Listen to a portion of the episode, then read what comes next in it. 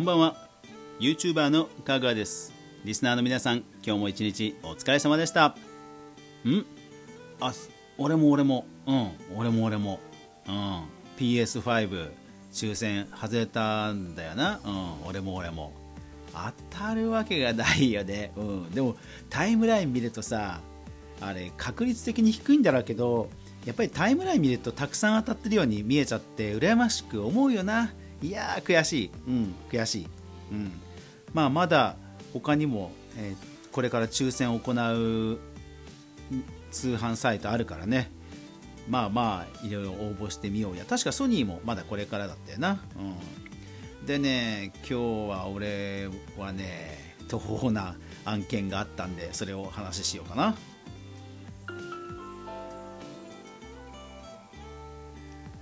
かぐわ飯。この番組は YouTuber であるかぐわが YouTube 周りの話題やニュース動画制作の裏話をゆるりとお話しするラジオ番組です。月曜から土曜まで毎日全43アプリで好評配信中。ぜひお好みのアプリでいいね登録フォローよろしくお願いします。はい。今日はですね昨日の続きというか あの昨日パソコンを改造したっていう話をしました。で、えー、新たなるパーツをポチったというところもお話ししました。でそのポチった商品なんですがなんとでん パーツが合いませんでした。いやまさかの刺さらない刺さらない。パソコンをまた全部コード抜いてよっこらせと出してで蓋開けてでもともと刺さってた、えー、USB の拡張カードを抜いてでここによし M.2SSD の速いのを刺すぜってやろうと思ったらなんとびっくり。その差し込むあのこう端子がむき出しに出てるこのぐさって刺すところね。それがね合わない。びっくり。えーと、具体的には PCI Express、えー、by 4っていうのと PCI Express by 1っていうので合わなかった。なんかね あの素人にしてみればこう3センチぐらいかな？3センチぐらいのところに、えーと、1センチと2センチのこう端子がむき出てるようなこう差し込み形状とで今日、えー、頼んだのは3.5センチぐらいのちょっと横に長い差し込み形状のものとなってていやーびっくり。まさかの形状違い。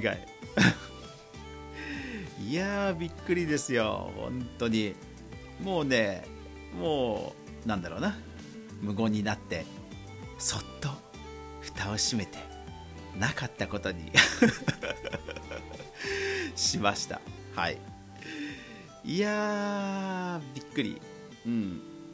もうねあの30分ぐらい放心状態で 何も手がつきませんでした。はい。もう午前中からねそんな調子だったんで今日はもう一日なんかで調子狂っちゃいましたね。うん。そうなんですよ。ちょっと今声もガラガラなんですけど声もガラガラです。すいませんちょっとコーヒー飲みますね。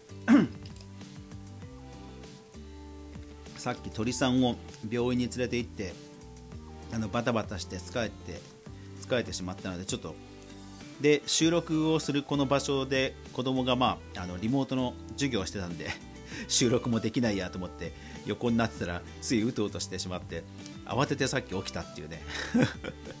そんな感じで収録してるので声もちょっと今ガラガラして、えー、喉がうまく 喉からうまく声が出せずすいませんでした。はい。いやだからねほんとねそのパソコンのこの規格ねうん。ケーブルとかあのその機械とか規格ほんと今ねいっぱいあるんですよね。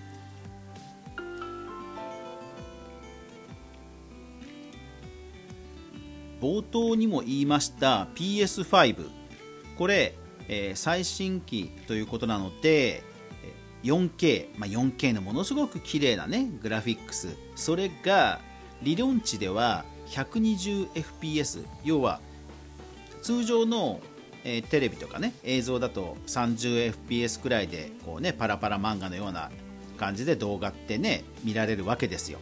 でそれが120なので、まあ、4倍ぐらいぬるぬるに動く。しかも 4K でむちゃくちゃ細かい画質で見れるっていう、まあ、夢の機械なわけです。なのでそれがね5万円ぐらいで買えるということでむちゃくちゃ今売れて争奪戦になってるわけですよ。ただねそれただ実はねそれそれを映し出せるテレビ？これね通常のテレビはまず対応しないんですよね。世の中全般に普及している 4K テレビ。あれ 60fps なんですよほとんどが、まあ、60fps というか正式には 60Hz のリフレッシュレートなんですね。だから PS5 買ってもその100%その綺麗なぬるぬるの映像は実は引き出せないんですよ。通常売られてる 4K のテレビだとね。ね。まさかのまさかのフルスペック引き出しならずと。うん。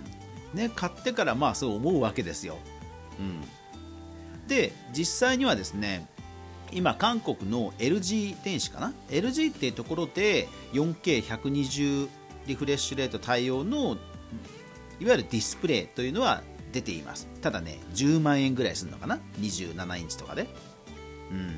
まあ PS5 が出る11月頃にはもう少しまあもう12機種ね、12メーカーぐらいは出そうですけどやっぱり技術的にものすごく大変なあの技術なのでディスプレイの方でもそうそうねいろんなメーカーが出せるわけじゃないんですよね、うん、だから多分出てもそんなもんだと思うんですよ。で値段も多分そんなそれなりにするわけです。だから高速化をするためには今やその何か単体をフルスペックにしても実はまあ叶わないことが多いということなんですね。今回の僕の案件でも、まあ、M.2SSD っていうものすごく速い、え、ハードディスクがあると。ディスクドライブがあると。ただそれを差し込むためのこう差し込み口。それは PCI Express by 4っていうちょっと早く伝送できるための少し幅が広い口が必要だったんですよね。でも僕のパソコンはもう残念ながらそれ口開いてないんですよ。そう。開いてないんです。え PCI Express by 1っていうちょっとそれよりも細い伝送速度が遅い口しかもう開いて空きがないんですね。やっぱり古いパソコンなんで。そう。だから最近のそのいろんなデバイスっていうのは何かの速度を速めようと思ったら全体のトータルで見て速さを求めないと実はどっかしらがボトルネックになるということなんですね。だから例えば iPhone の、ね、最新機種買いました。ものすごくあのスペックが良くて w i f i 6っていうすごく速い w i f i が使えると。ただそれも家のルーター家の無線ルーターが w i f i 6に対応していなければそのルーターがボトルネックになってスピードを引き出せな引き出せないということなんですよ。本当ね今のその IT 機器は本当に慎重にあのなんか揃えないとどっかしらがね本当ボトルネックになるんですよね。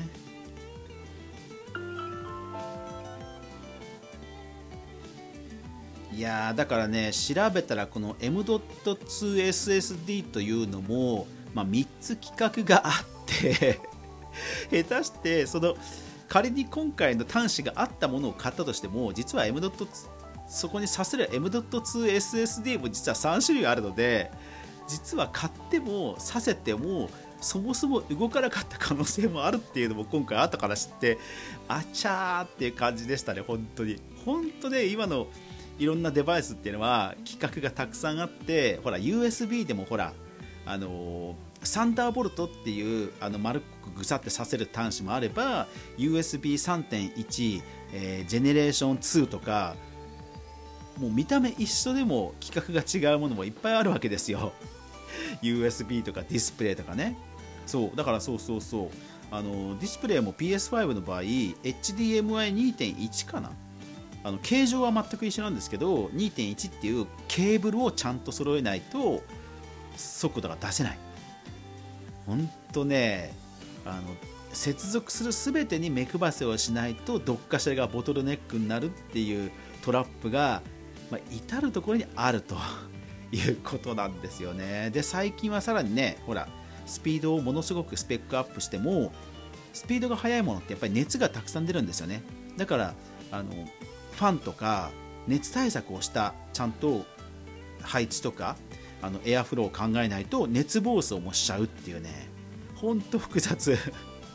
ほんと複雑ですよね。どんなに速いものを導入しても熱がこもっちゃって熱暴走するっていうのもあったり、まあ、最悪熱でねそのチップがもう壊れちゃうってこともありえますんでいやーなかなかにね手強い、まあ、高速化すればするほどどんどん手強くなるなという印象でした。というわけで今日は高速化を目指してパーツを買ったけど規格が違ってしょぼんだったよというお話でした。皆様もお気をつけください。というわけで今日も最後までご視聴ありがとうございました。やまない雨はない。明日が皆さんにとって良い一日でありますように。そして明日も一緒に動画から未来を考えていこうぜ。余ったパーツどうしようかな。おやすみなさい。